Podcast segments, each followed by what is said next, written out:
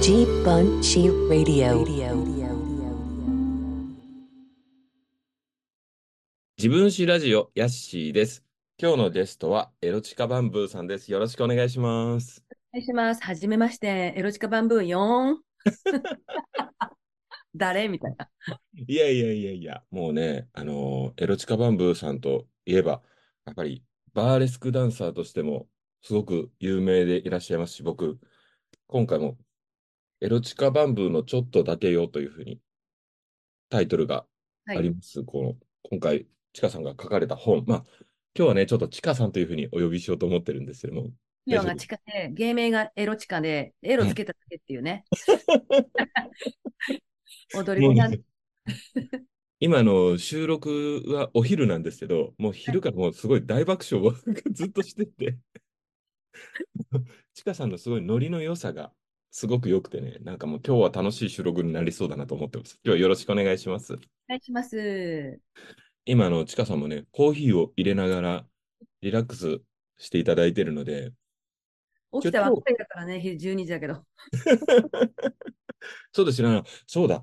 あれですもんね。えっと、これ収録しているのが、今、1月の23日はいなんですけれども、もう本当に日曜日までが舞台。そうなんですよ。そう、ドアングラの舞台に呼ばれて。でもゲストがすごくてですね、はい。田中直人さん、はい。あとはその、あの、70年代、60年代に大活躍された、いわゆるアングラ、状況劇場、寺山修司の天井桟敷みたいな、はい。黒その時代の人が大集合して、あの、ゲストとして出て、あと、竹中直人さん行ったっけ言ったね、あと山崎ハコさん、はい。アーメグさんという大御所の間に、いろんなそのわ若い20代の子から、もうおじいちゃんのおじいちゃんになってしまった いうあので、レジェンドの人たちとの舞台を、があったんですけど、なんと朝の昼の13時からはい夜の何時までだったかな、8時ぐらいまでぶっ通しのお芝居とトークショーとフェスっていうので、阿佐ヶ谷の中央線に缶詰でござい ました。もうね、その舞台があったので、まあ、もともとはちかさんから別に収録の日程もおはい任せするよみたいなことだったんですけど、いやいや、そんな大きな舞台があるんで、ぜひ舞台が終わってからにしましょうということで、僕の方からお話もさせていただいてだったんですけど、そうですか、いや、僕もはい寺山修司さんは、もう若い頃に読んで、うん天井桟敷ですとかに憧れがあって、今回どうしてもちょっとスケジュールが合わずに、舞台うん見に行けなくて申し訳ない かったなと思うんですけいど、やあの見たね、カオスでした。やっいぱやりそう面でし白かょったですよ。いろんな人もね、総勢何人出たんだろうっていうぐらい、毎日キャストが変わるし、う。うんうんうん。で急にだから変わったりするんですよ。で、私も2日目から頭の冒頭のシーン出させてって言って、 え そんなこともあるんですね。いや、私にやらせろみたい な。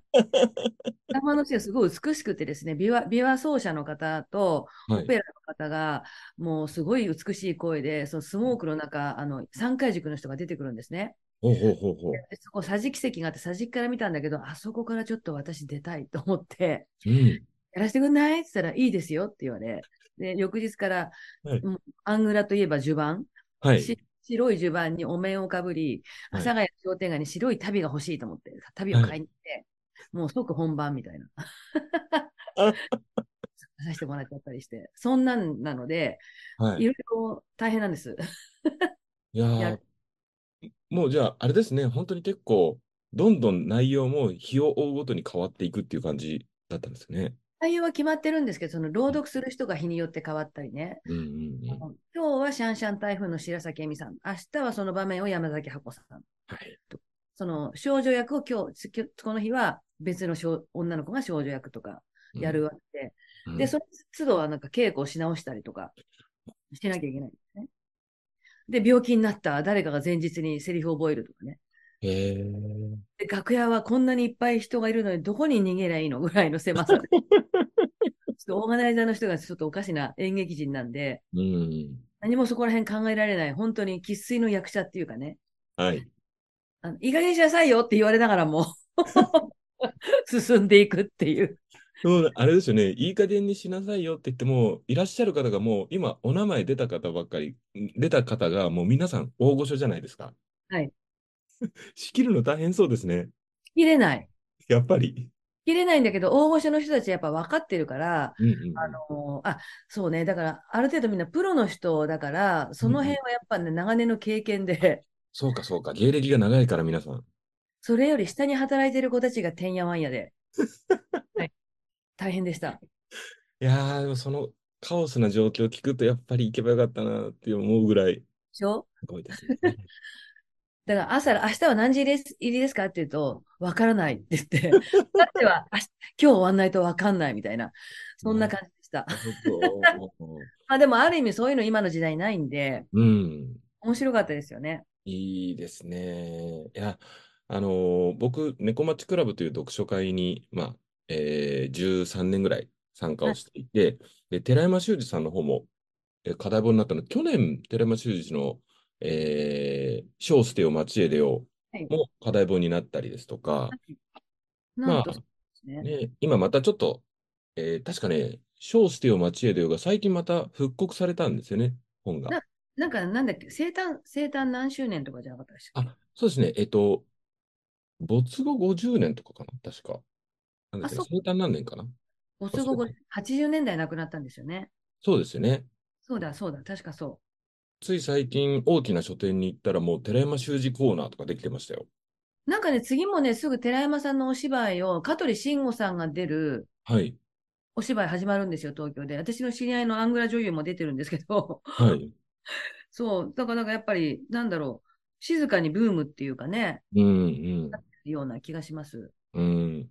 なかなか、なんて言うんでしょう。今の時代、はいそういったアングラなものってそんなにはないい。と言いますか、やっぱりすぐにインターネットとかに出ちゃうし、もうアングラはありえないよね、そうですよね。時代。でもやっぱり僕は、僕今51歳ではい、えー僕今高校生の頃に初めて寺山さんですとか、アングラみたいなものを知って、うんまあそれこそ例えば雑誌の宝島みたいなものから入っていった、はい。まあいわゆるサブカルの人間なんですけれども、私もそうよ、どっちかっていうと、どっちかっていうと、 いろいろね、なんて言うんでしょう、そういうものに対する憧れというか、僕は名古屋に住んでいたので、いや、東京のアングラシーンに対する憧れっていうのはやっぱりずっとあったんですよね。なんだろうね、すごい魅力でしたよね。そうですね。えーそうで、私、美大生だった頃に、そのアングラの劇団、テント芝やってるところの美術で手伝いに入ったんですよね。はいはい。興味があったんで、最初。うん。で、ししあの、それでなんかね、行って、お手伝いで入ってたんだけど、なんかその魅力に惹かれたのもあるのと同時に、はい。これあの稽古場で、なんかその、舞台女優さんの黒いブラジャー、でっかいブラジャーが干してあるのを見て、えっと思って、 この生活集、これアングラってこうなんだと思って、ちょっとそれで嫌だと思ったとこもあり、うんうんうんうんアングラパワーはあるけど、嫌嫌だ嫌だ、でも見たいみたいな。うん。うんうんうんそんなノリで、えーっとね、ある日校内に、うん。はい。白虎社っていう舞踏集団のはい。フライヤーが貼ってあったんですよ。それこそ手書きのフライヤーで、うんうんコピーしただけの、うん。はい。いや和歌山の山奥で合宿って書いてありまして、はい。 10日間かな。それで、ここに来られるゲストがもうすごい、そのサブカル好きなら、キャーってなるような文化人ばっかり。はい。何あの、なんだっけ、えっと、中澤慎一さん、はいアナーキー、うん。横尾忠則、もう、あとジャズミュージシャン誰だか、いろんな人が、もう有名な人がバーっと書いてあって、はい。それを何、10日間で3万円、うんそりゃ行かなきゃ損じゃんとそ思うう。ですね。まず舞踏っていうのを知らないで、うんうんうん。合宿に参加したんですよ。はい。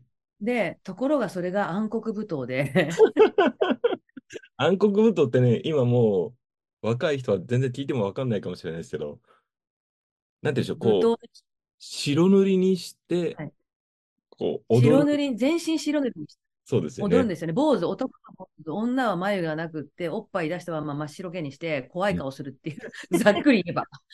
地の、地の底とか、なんか、あこの世のものじゃないもの。うんうんうんうん。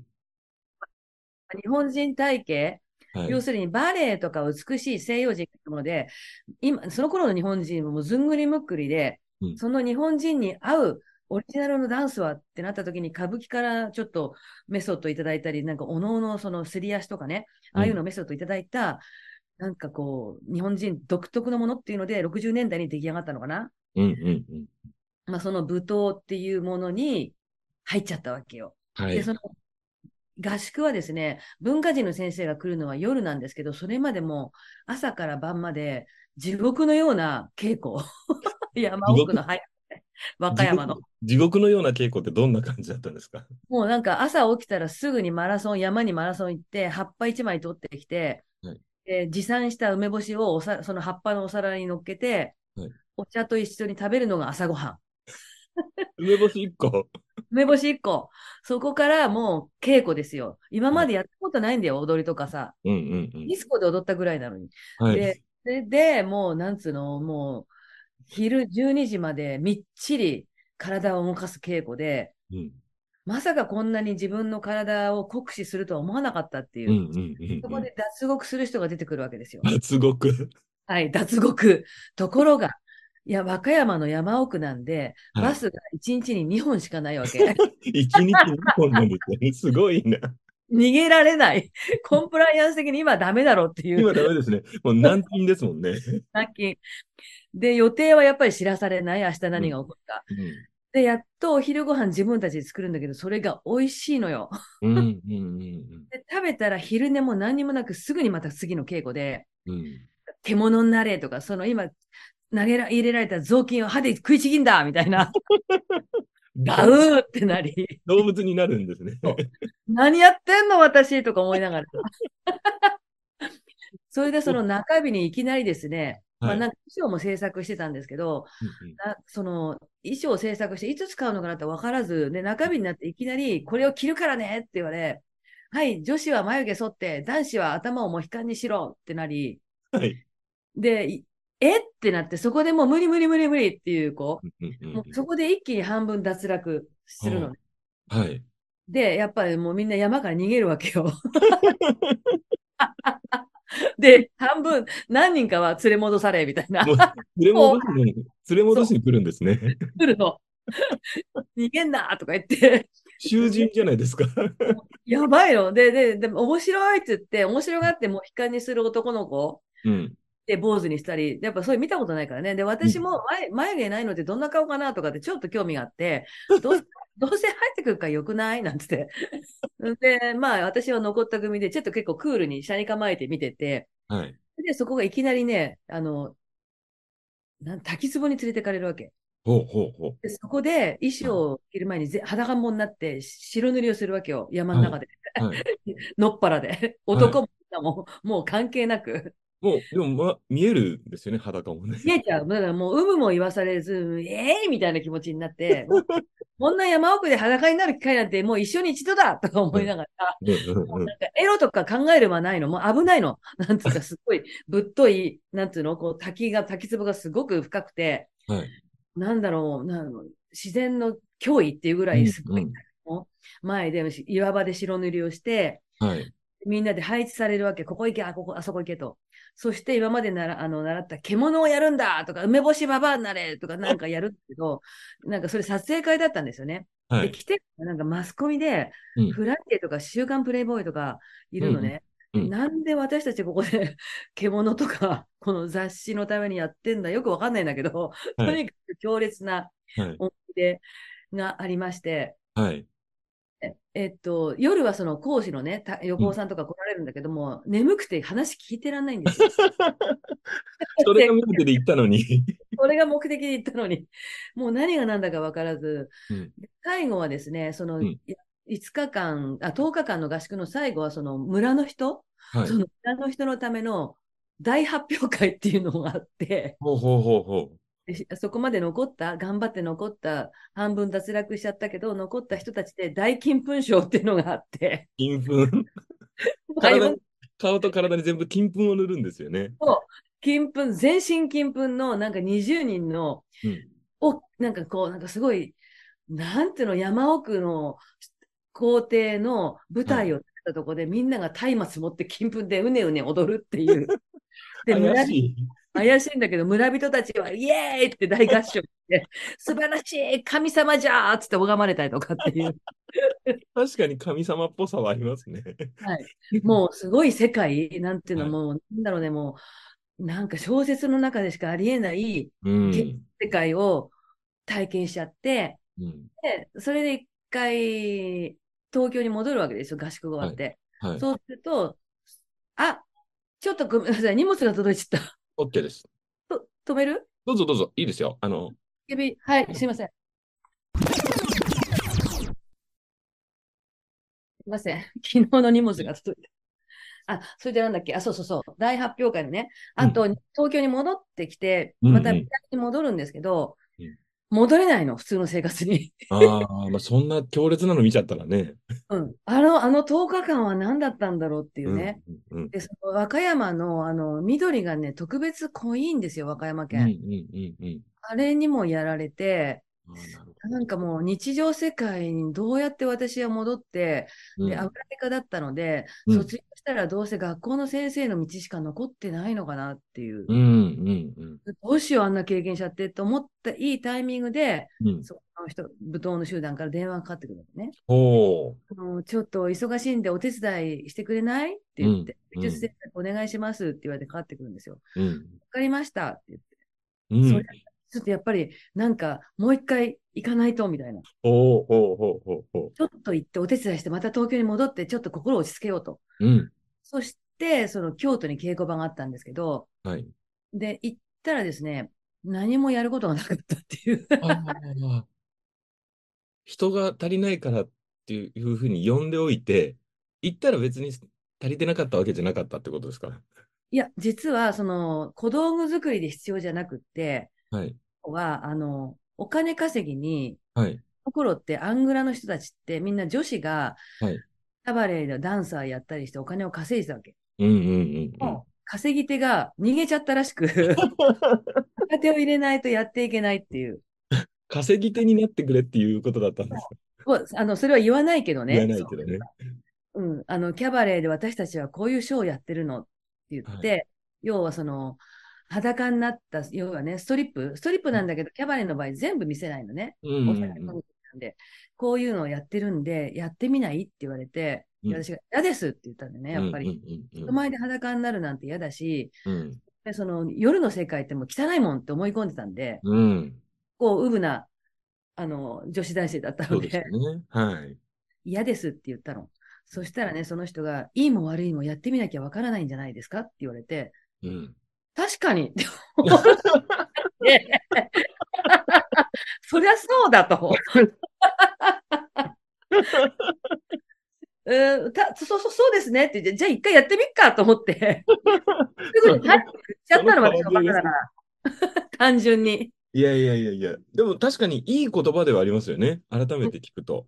そう。で、で、まあ確かにまあやってみて、ダメならやめりゃいいし、関西だし、誰も知り合いないし、うんうんうんうん。今まで見たことない世界をあの見ないであの汚い世界っていうのは失礼かなって思っちゃったわけよ。うんうんうんうんで。裸のショーにしたって、あのその本当に今までは頭ではホステスさんとかそういうヌードダンサーっていうのは、本当にもう何嫌な世界のものって思ってたけど、ちょっと待てよって、あの、やってもない、見てもない、その、思い込みだけで判断してはいけないなっていう。うんうんまあ、とにかく経験してから、はあの、判断しましょうと思ってうん。うん。ではいって言ったらいきなり稽古が始 まり、夜に ハイヒールを履いて稽古場を行ったり来たりするっていうね。急展開がすごい ですね。すもうスピードがすごいのもごいですね。う、合宿が終わってまだ帰ってきて、多分それ15日間の間で起こってるんですよね。 15日間。 はい。東京からまた戻ってって、ね、稽古して。それで衣装もいきなりそのお下がりをもらって、はい。ちっちゃいからちょっとその時太ってたんで、うん大きく裂いてを 作り直したりとかうん、うん業界用語を覚えなきゃいけない、うんうん。夜なのにおはようございますという。ああ。はいはい。業界挨拶ですね。で、その頃は、その、まだし、なんていうの、今ならアマチュアとかさ、その、素人さんが喜ばれるけど、うん。プロと思われなきゃいけない、この業界は。うんうん。芸歴3年以上やってると言いなさいって言われ て。まだ一回も舞台立ったこと そなうい。、 ちょっとないのに、無茶ぶりとか思いながら。で、全部ノートに書いて、はい。で、飛ばされたのが九州の大分県だったんですよね。また西に飛ばされましたね。はい、いきなり。まあ、だけど、あの、言われたのは、ただでご飯が出るう、んただで旅行ができる、うん 休めるん、あの、それってよくないって言われて、うん、それは美味しいと思 って。それもまた、すぐ乗りに乗乗っちゃうっていうかね。はいはいはい。それで、あの、大分県のちょっと高級クラブでデビューしちゃったのが、このバーレスクに入るきっかけなんですよね。なるほど。もう、ここまでの話でもすごいですね。ね、まだ初めなんだけどね。 そうですよね。まだ、あの、まあ、僕は、ね、こう、本を読んでいるので、まだこれイントロですもんね、本当に ね。あとはみんな本買ってください、みたいな。で、皆さんこれぜひ、あの、エロチカバンブーのちょっとだけよとはいい。う本が出てますので、東京キララ社から出てるので、はこいれ、。ね、ぜひ読んでください。いや、もう、すごい面白いし、なんでしょう、こう、改めて、ちかさんの口からこう聞くと、細かいディティールが、なんか、保管されるんですごく僕、嬉しいです、今聞いて て。うん、学校生活してたんだよ、その頃みんな。その、なんていうの、いいヒッピーコミューンじゃないですけど、うん、うん、ありえないじゃない、うん、ういん。今の世の中。 そうですね。ヒッピーコミューンっていう言葉すら、ちょっと今、なかなかね。難しいですもんね、成立するのがね。でも若い子でネオヒッピームーブメントに憧れる子とかはね、まあ、うんあとベルリンに住んでましたが、そういうベルリンで今もいるんですよね。うん、うん、うん、だから東京でもなんかき若い子、寺山修司してたりとか、そのはいアンタが好きっていう子たち、憧れで今見てるかもしれないですよね。うん、このね、あのうん本、ちょっとだけよの中にも、あはいの、ちかさんが、えー、なんだろう、チャールズ・マンソンが結構お好きみたいなの書かれてて、 で、ね、やっぱりこう、マンソンとかもちょっとヒッピームーブメントもリンクするじゃないですか。その辺もひょっとしたらなんかね、お好きだったのかなと思ったんですけど。なんかやっぱ高校生か中学の頃にマンソンのファミリーを古本屋で見つけて、うんうんうん。なないじゃないもうすでにその時代って。何そうこでれすねっていうそうですね。僕も読みました。ま読んだファミリよー。すごく好きです。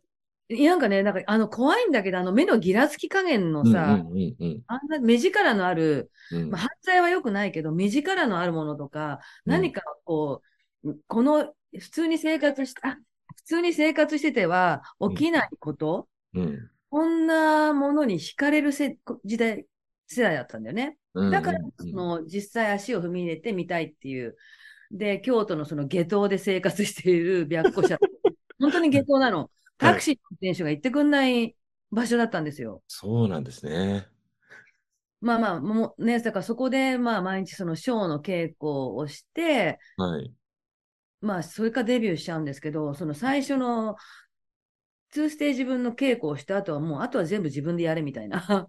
へだからえ。でも踊ったこともなかったんですよね、それまでね。ってことはね、まあ、椿ハウスっていう新宿のディスコでよくはい踊ってた人がいて、ディスコですもんね。 はい。もう、踊るの椿はハウスとかうも、んすごい話聞きたい。ねそうでしょ楽しかったの、ロンドンナイト とか。えいやー、羨ましい。まあ、はっきり言って、そこで踊りの楽しさはうんうん覚えたのかな、ロンドンナイトなでる。ほど。はい。その、いわゆる、あ明るい、なんだアメリカンロックで踊らず、その、ニューウェーブとかパンクでうんうん入っていく踊りが、ちょっと舞踏に近い、うん。うんうんうんうんうねん。そこでその面白さを感じちゃったんだよね。そうなんですね。まあ、そこからまあね、あの、まあ、白虎社に入って10年ぐらい過ごすんだけど、はい。舞踏の踊りもやりながら、でもやっぱりそのキャバレーの踊りに私は惹かれてしまいまして、うんうんきらびやかな世界、そのラな生バンドでビッグバンドのジャズで踊るっていうのが大好きになっちゃっうて、ん。うん。で、まあ、で、白虎社はその解散しちゃうんですね、その後。はい。えっと、女子た女性たちもみんなそのキャバレーの踊りはやめてしまって、でもうん私だけどもやめられず、うん。あの、こんな面白い世界はないんで、キャバレーも潰れてなくなるね、うん。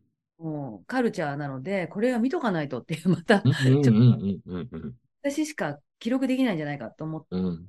まあ、キャバレーを知る最後の世代と思ってね、ずっとその裏側、キャバレーの裏側、私は踊り子さんから見たその働いてる人とか、楽屋とかの写真をずっとね、撮りためてたんですよね。はい。まあインスタがない時代に、そうですね。自撮りしたり、あ のだってまだデジタルカメラじゃないですもんね、その頃ね。こう映るんですだもん。映るんですですよね。 現像しないといけないですもんね。そそこからデジカメになるんだけど、画素数がすごいちっちゃいっていううんうんうんうんそこでデジカメでとずっとた撮りためて、で、それをですね、ちっちゃい映像に残したりとかして、はい。で、その後ね、なんか、えーっと、キャバレーがなくなった後に、今度はね、要は、クラブメトロっていうところで、ドラッグクイーンの人たちとショーがしたいね。京都のメトロですよね。はい、京都メトロです。で、そこで私のやってるショーをやってる頃に、ちょうどその1990年代の後半に、はい。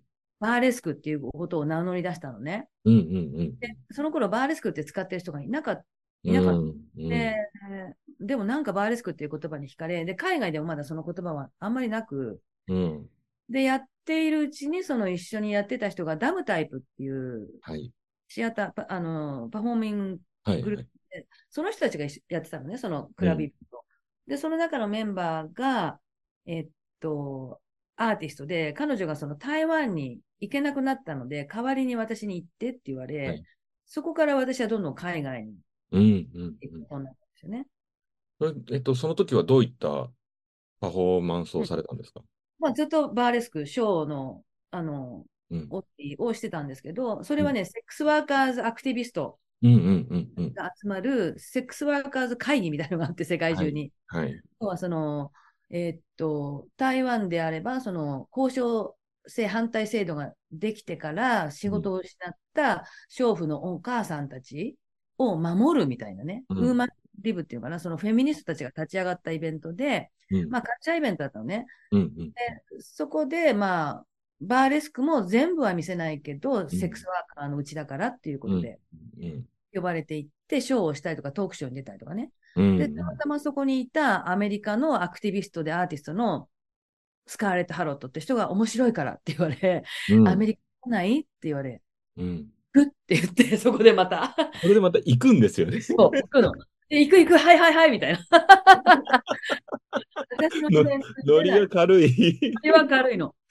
で、そんなチャンスないからと思って、うんうんうんで、えーっと、サンフランシスコのアーセックスワーカーズアートフィルムフェスティバルっていうのに行って、はいで、やっぱそのがアメリカなんて金髪ボインじゃないとダメなんじゃないかしらっていうのもあり、うん見てみたいわけよ。私がどういう反応を受けるか。うんで、そこはもうサンフランシスコのカストロストリートっていうね、ちょっとはいビートニックがいるような、うんうんカルチャー羨ましいうん劇劇場、映画館があって、そこでショーをやったんですけど、意外に受けちゃって。うんうんうんで、そこからまた今度スカーレット・ハロットがいろんな、あの、ところを連れてってくれて、はい。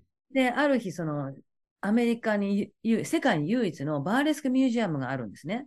はい。そこに連れてってくれたわけ。で、私うんはアメリカ、英語ができなくて、その頃。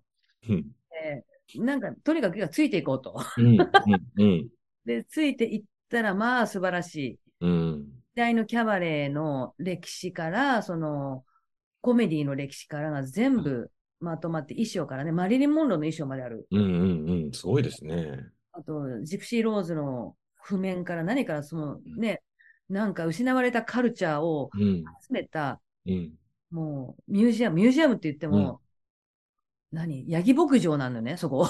ヤギそう牧な場んですね。そヤギ牧場を改造した、まあ、博物館みたいな感じなんですかね。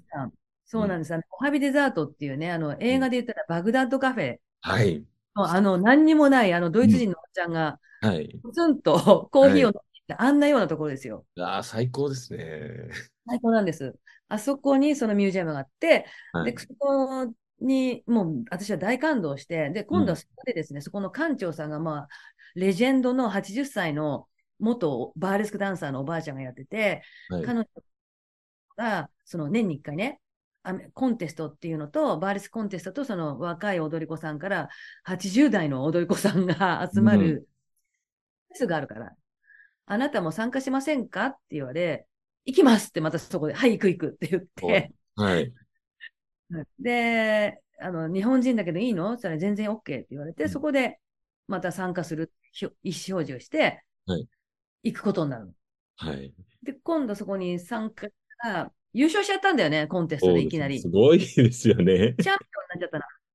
なん かあれみたいな。アメリカのチャンピオンになっちゃって、うん。そしたら今度そこにいたさ、審査員が、うん LA でイベントがあるから出ないって言われてう、ん。うんあ、行く行くって言って、 そこでどんどん海外に繋がってったっていう。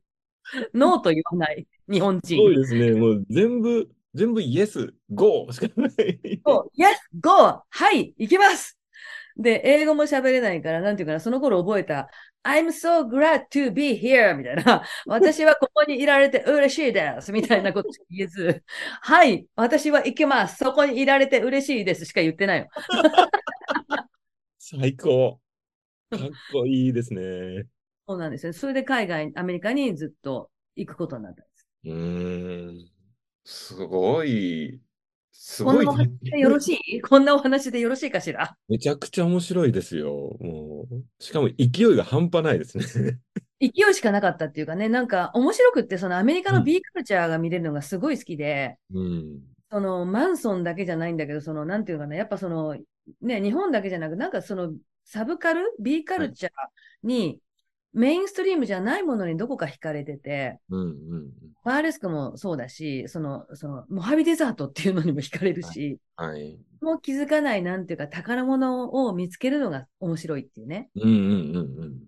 不思議とその頃なんかね、そのバーレスクがアメリカでもムブームになってて、はい。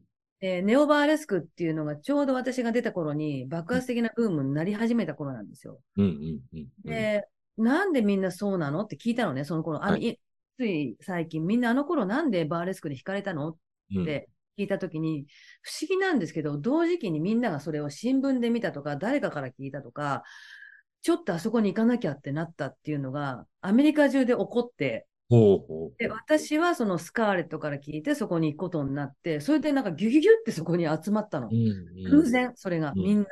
うん。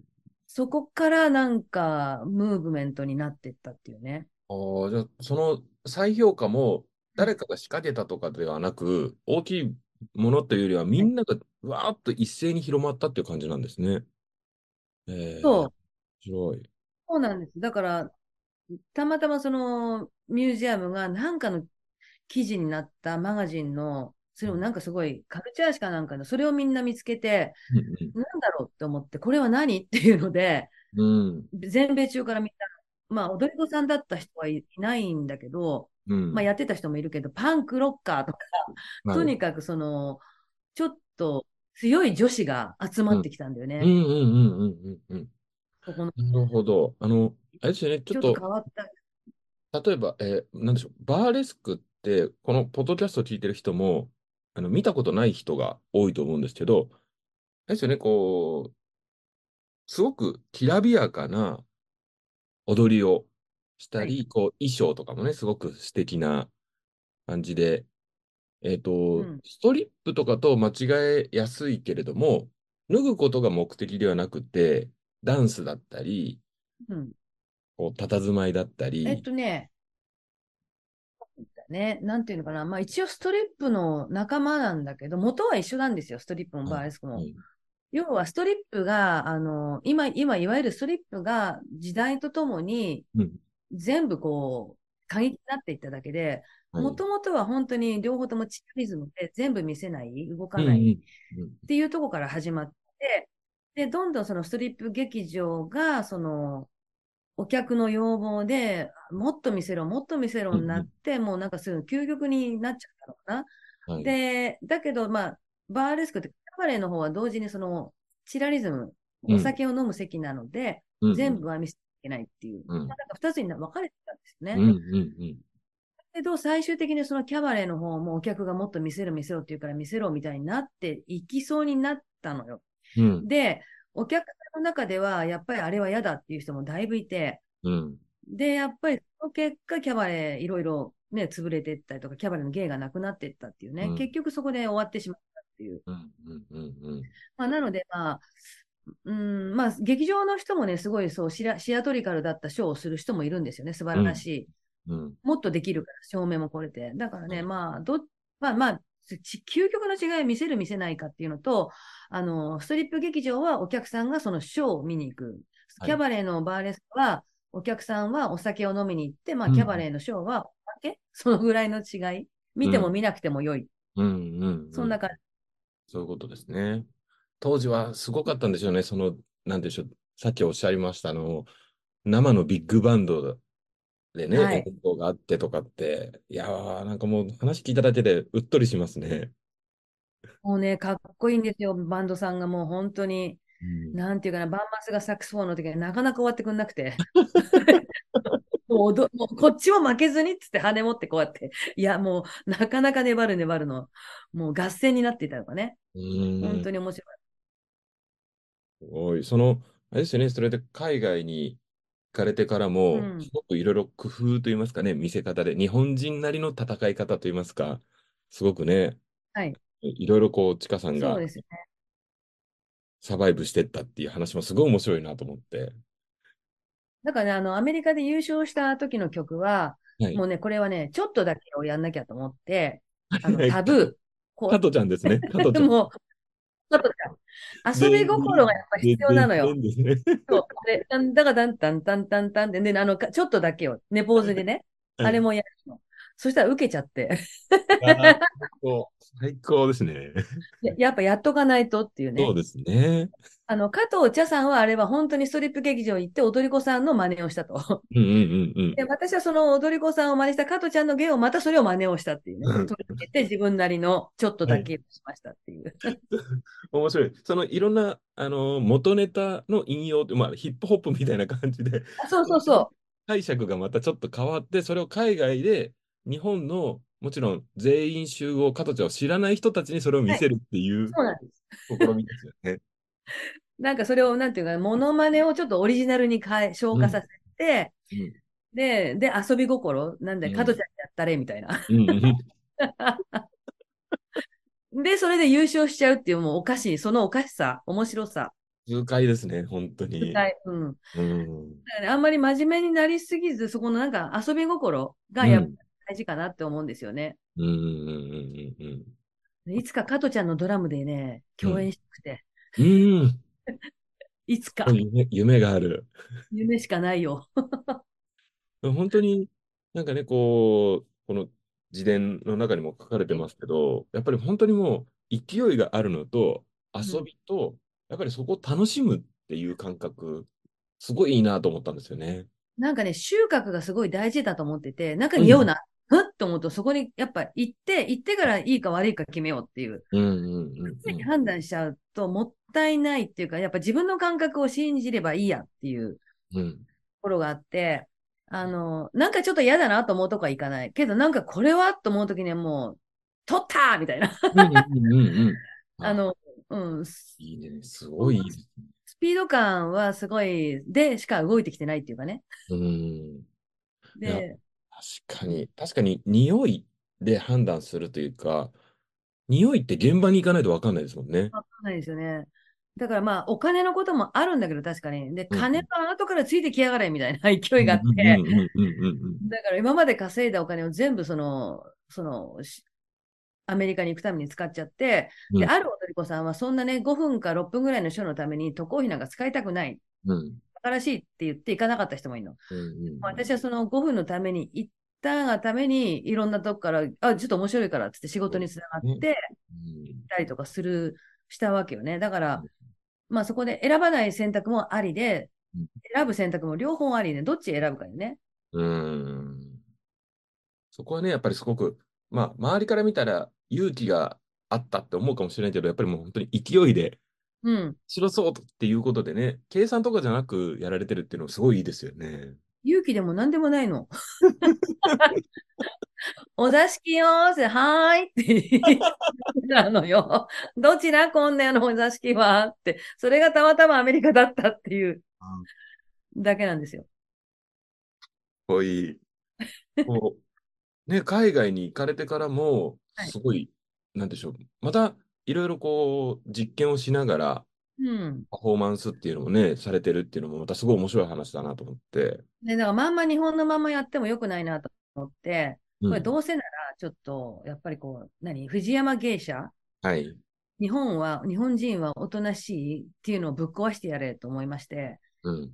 ちょっと不良芸者のショーを 作って、不良芸者。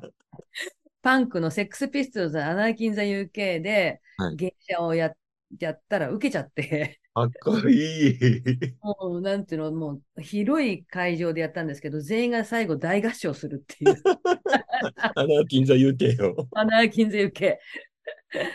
痛快です最ね。後はやっぱ腹切りってやんないと満足しねえだろうな、こいつだと思って、うん。腹切りをいたしますって。あの、こうなんていうの、この、扇でこうやってギュッて腹を切った真似をして、歌舞伎役者の顔を入れて死ぬっていう。 あーそう、なんか知らないけど、普通にそれはおかしくやってるのに、私もでもサービス精神でやってるのうんうに、んうんうん。ニューヨークの人とかは、あれは政治的な意味はあるんですかとかって言ってく る。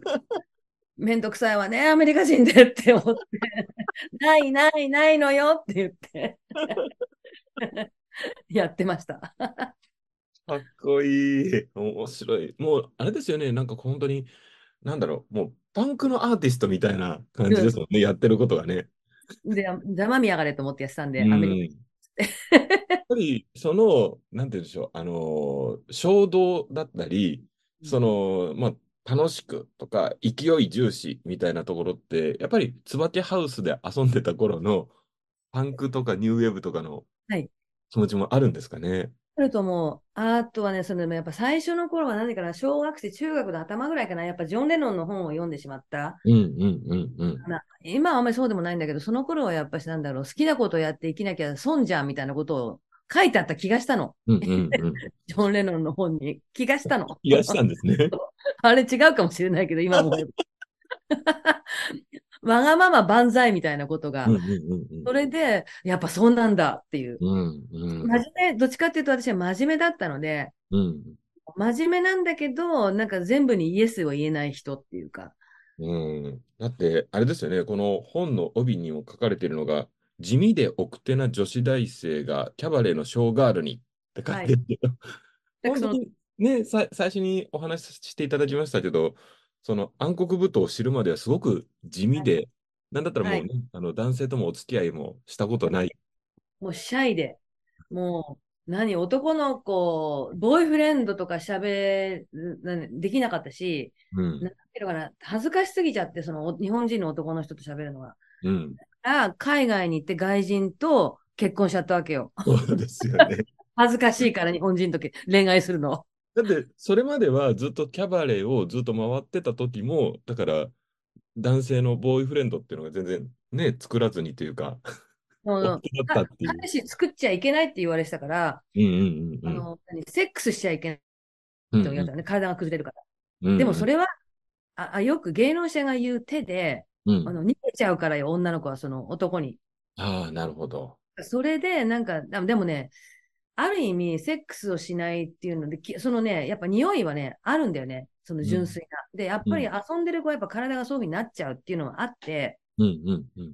まあそういう逃げないっていう手もあるけれども、うんあの、嘘ではないなと思いましたよね、その、うんうん強らかさが、やっぱりそれで失われるっていうのもあるのかなとは思いましたよね。うんそれで言うと、じゃあ、ちかさんは結構その清らかな時代を長くキープされてた。はいこなんかね、だから子供が来たって言われてたもんね。 なんていうの、喜ばれ方が、うん綺麗なお子さん来たじゃなくて、あ、あ、な、なにちゃん、こ、お子ちゃん、お子ちゃんが頑張って、パタパタ踊ってるみたいな、変な喜ばれ方 をさ最初の頃はしてました。確かに写真見ると、当時すごい、あの、幼いと言いますか。ひどい写真をね、いやいやいや捨ててるんで。いえいえ、すごく、なんていうんでしょう、本当に、あ、この人が、この、この可愛らしい子がキャバレーで踊ってたのって思うと、ちょっとびっくりしますね。ね、あの、まあ、最初はさ、あの、まだ美大生の頃はまだ美大の、なんていうの、もう泥臭い感じでデデビュー無理やりさせられて、いやいややってて、うん、それがだんだんこう目覚めてきて楽しさに。うん、で、まあ、6ヶ月でダイエットをして、うん、ある意味だ、あの、アイドルとして再出発するんだけど、はいはいはいはい。ここからですよね、楽しくなったのは。うんうんうんで、やっぱそうなる、まあ、その頃まだバージンだったんだけど、うんなんかすごい人気になっちゃって、うん、もう、なんだろうな。だ、だけど人気になったはいいけど、その頃さ、その白虎社に入ってた時にギャラはもらってないわけよ。うん、うん。だある意味でもね、そのギャラ、 今じゃ大変だよね。怒られるよね。もうすごいですよね。だからもう、あの、働きに、まあ、要はその、巡業に生かされてるけど、給料は全部、その、白虎社に取られてるというそう、か、搾取。自分が行ってるだけですもんね。飲み、そうあの、泊まるところとご飯は出してもらえるっはてい最。初説明されたけど、逆にそれ以外は何ももらってないってことですそうよなねん。です。そうなんです。お小遣いが月1万円と、まあ、あとは衣装代とか化粧品は出る出るんだけど、うんまあ、あとは、まあ、チップ。うん。こうで出たチップを自分のものにできて、だから私、唯一自分だけあの銀行の口座作ってた。 他の子は作ったやつチップがあったからってことですね。だったから、はい。でもすごい、あの、大儲けとかっていうよりは、もともとの給料を全部搾取されてるわけだからそう、結構えげつないですよね。えげつないです。今じゃ大問題だよね。そうですよね。だからある意味、そのお金をもらってなかったことで、うん芸が磨かれた部分はすごくあっうんて、うんうん。だって、どうせ金もらってないんだから、好きなことやっちゃえっていう実験ができたわけですよ。うんうんも。しお金をもらってたら、あの、やっぱり、あの、こうしてねって言われたら、それ守んなきゃいけない。なるほど。えー私自身がもらってないから、どうせクレーム行くのは芸能者か白骨者だと思ってたんで、うん。あもう実験ばっかりしてた。うんもうこんなうんじゃああんなことやっちゃえって、どうせ私はっていう。うんうんそれで、なんかね、いろいろ、あの、勉強になった。うん。ある意味だからね、良かったと思って。うんうんうんうん。それはね、なんかこの本一冊通して、やっぱりその実験をいろいろするですとか、なんかこう、なんでしょう。それがなかったら、ひょっとするとオーセンティックなもので、こうあらねばみたいな形に収まってたかもしれないけど、その実験をしたっていうのがすごくやっぱり後々に影響してるのかもしれないですね。はい。いいためになったし、影響してますよね。うありん。がたい。で、こうすればお客さんは笑うし、こうすれば怒るしとかね。 うんうんうんうん。大体怒ることやっちゃいけないわよって言われるんだけど、うんあの、まあ、やってみようかな、 みたいな。怒るようなことってどういうことするん ですか悪感米したり、バーカって言ったりとか。挑発するんですね。 そう 意外に喜ばれちゃったみたいな。 なるほど。あ、でも面白そうなんだよね。だから、ある意味、だからお金もらわなくてやれた、い。あ、ありがたい経験って言えばね。だから何でもなんか、あの、マイナスなことはないのよねっていう。 うんうんうんうんうん。すごいですね。いや、本当にこう、ねえ、そのじ、地味な女子大学生が全米1位のバーレスクダンサーなっで、ちゃ、なっちゃったの。想像もできない人生ですよ ね。でもね、それが、もうそのね、そのバーレスクナンバーワンのなった時の、うんそのね、さっき言ったヤギ牧場にステージが、プールサイドにステージができるんだけど、うんもうね、全米中から人々が集まり、ハーレー、ハーレー野郎どももやってきて、はいも相う変かわっらこいいの よもうブンブンブンブン言わせながら、ず。はい。地元のお子さんもいらっしゃり、みたいなね。で、あとは、なんていうの、80代の、その、ラスベガスで大活躍した踊り子さんたちも来れば、はいまだ始めたばっかりの21、2の子も来るしね。うんねそこでまた姉子のそのレジェンドの姉さんたちがね、 若い子たちにこう、どうしたらうまくいくかっていう話をするのを見るのも楽しくて、うんうんうん。なんかその踊り子の姉さん気質ってね、日本とね、あんまり変わんないんですよね。やっぱこあのー業界の人たちってなるほどう、ん姉子肌っていうかもう姉子っぷりがかっこよくって、うんそこもすごい面白かったですよね。で、そのアメリカらしさ、うん。なんだろうな、あの、カラッとした乾いた空気に、その、荒野の中に立つ姉さんたちっていうのがね、日本にない、うかっんこいい、B カルチャーのかっこよさをね、体験できてすごい良かったです。すごいですね。こう、日本でもそのアングラとかサブカルっていうものがなかなかもう今や成り立ちにくいですし、なかなかね、見に行こうと思ってもないのが、その海外でそっちを実践するっていうのが、なんだろうな、海外の場合は、なんだろうね、アングラ、もうサブカル、まあね、アメリカ全体がサブカルなのかもしれないですよね。うんうんうんだから、あの、ずっと続いていくし、そこからまたね、ディータ・ポンティースとかって本当に有名になっていく人もいれば、ずっとそこを守っていくカルチャーも残り続けてるっていうかね、うん。うん、不思議な感じがしますよね。うん。うん。うん、すごいいいですね。なんかね、こう、しかも、やっぱり最初にお話ししていただいたね、あのー寺山修司さんの舞台だったり、やっぱりそこがすごく好きで、今でも実践しよう、残すというよりそこをまた新たに盛り上げていこうってされてる方が、日本にもまだまだいらっしゃって、そうでなの。すごいいい、いいだな、いいなと思うんですよね。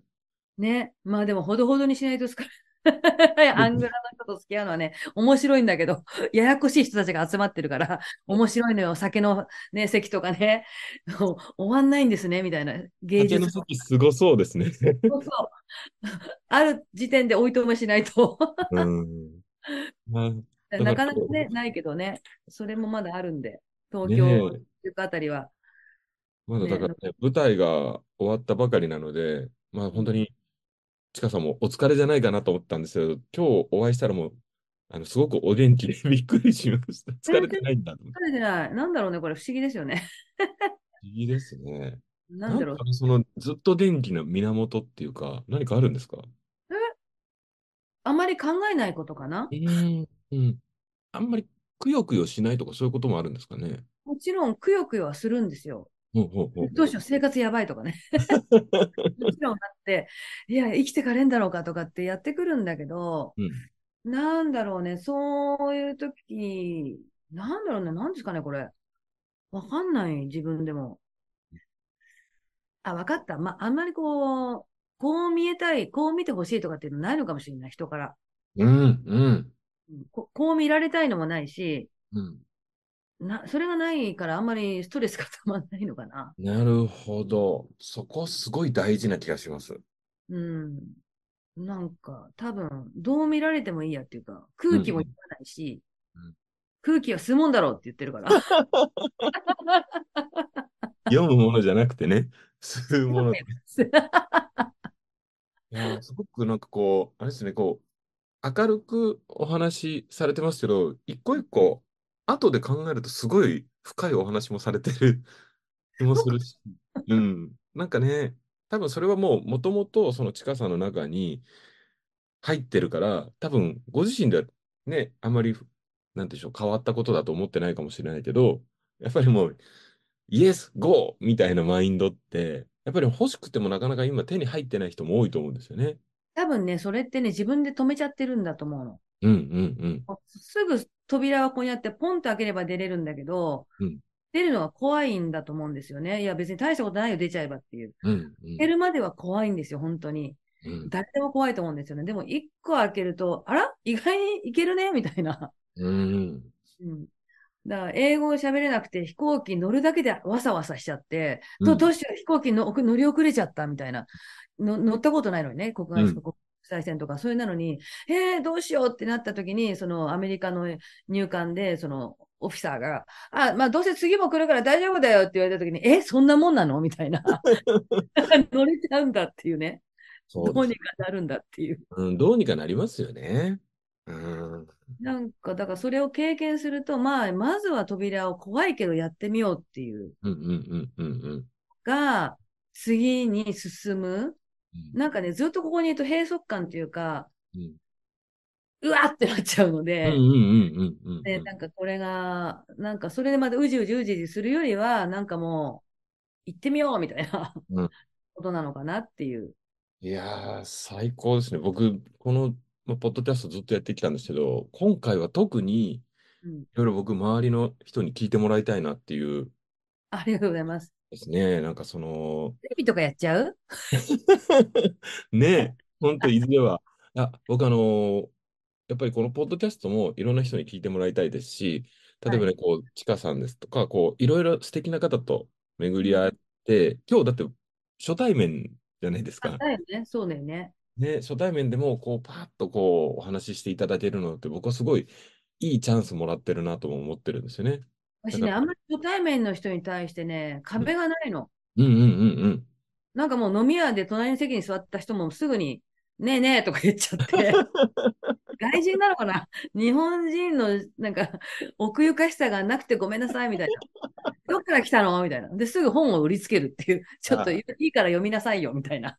いや、本当ね、いいですね。ま、またなんか本当別の本も書いてもらいたいなと思ってます。うん本当、あんたもねっていうのを出したいんだけど、まず一冊目が売れないと。そうですね。いやー、ありがとうございます。じゃあ、ちょっとあの、前半はこの辺りにして、ちょっと本はのい宣伝をさせてもらいたいなと思ってまして、よろしくお願いします。もうね、繰り返しお話ししてますが、えー書籍のタイトルが、エロチカバンブーのちょっとだけよ。はい。本の、あれですよね、こう、著者名としてはご本名で出されてる。そそれなんでかっていうと、本当は本名で出したくなかったんですけど、うん編集者がデザイン的に あのごちゃごちゃしちゃうから、本名にしてくださいって言われて、それで本名を出しちゃっ本名言っても大丈夫ですかた。あ全然平気です。そうですね本名は野口千佳さん。はい。ちっちゃくなっちゃうんだね、本名言われると。シュンって。 エロチカバンブーのちょっとだけよ。はいえー東京キララ社から出てます。はいこれ今日読んだ人はぜひ手に取ってもらいたいですし、また、続刊もね、はい。ぜひ期待してます。 はい。他の出版社でもいいのよ、なんつって。荒俣博先生が大絶賛していただいてます。荒俣博先生が帯書かれてますからね。そうなんです。お願いしたの。 いやー、最高ですよ。これね、なんて書かれてるのか、ぜひ本をぜひ手に取って読んでもらいたいです。あの、中のね、写真も最高なんですよね。そう、写真もいいですよね。あと、あの、フライヤーとかね、う海ん。外の。後ろの。昔のね、うんその本当フライヤーが大量に載ってるから、うん。だけでも歴史的な価値がありますよね。あと、キャバレーの歴史とか、うん。ビッグバンドとかね、いろんなこと書いてあるもんね、本当。そうですね。これ、本当に一冊読むだけで、この、いろいろな歴史もわかるし、今日お話ししてたことの、か、あの、今日お聞きしてないような部分もたくさんあるので、今日お話し、今前編でお聞きしたことって、実はこれ一部ですもんね、まだ。ですよ。まだ本の中にはね、某ロイヤルファミリーの前で踊った とかね、ねすごい。ヤクザからロイヤルファミリーまで、お客さんは。はい。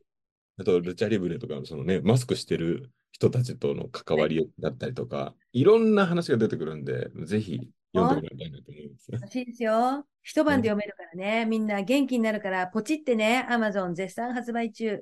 本当に元気になります、これは。ありがとうございます。じゃあまたあの後編でもよろしくお願いします。お願いします。